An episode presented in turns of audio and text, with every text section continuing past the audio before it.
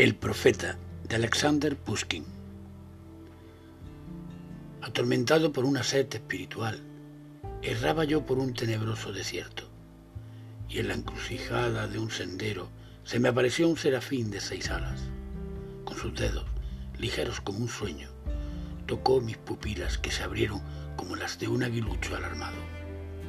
Tocó mis orejas y éstas se colmaron de ruidos y rumores comprendí la arquitectura de los cielos y el vuelo de los ángeles sobre las montañas y la senda de miles de animales submarinos bajo las olas y el trabajo subterráneo de la planta que germina y el ángel, inclinándose sobre mi boca, me arrancó mi lengua pecadora, la habladora de frivolidades y de mentiras, y entre mis labios helados su mano ensangrentada puso el dardo de la serpiente sabia con su espada hendió mi pecho y me arrancó el corazón palpitante.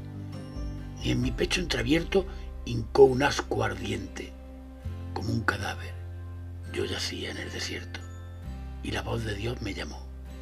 Levántate, profeta, mira, escucha, que mi voluntad te inunde y recorriendo los mares y las tierras, incendia con la palabra los corazones de los hombres.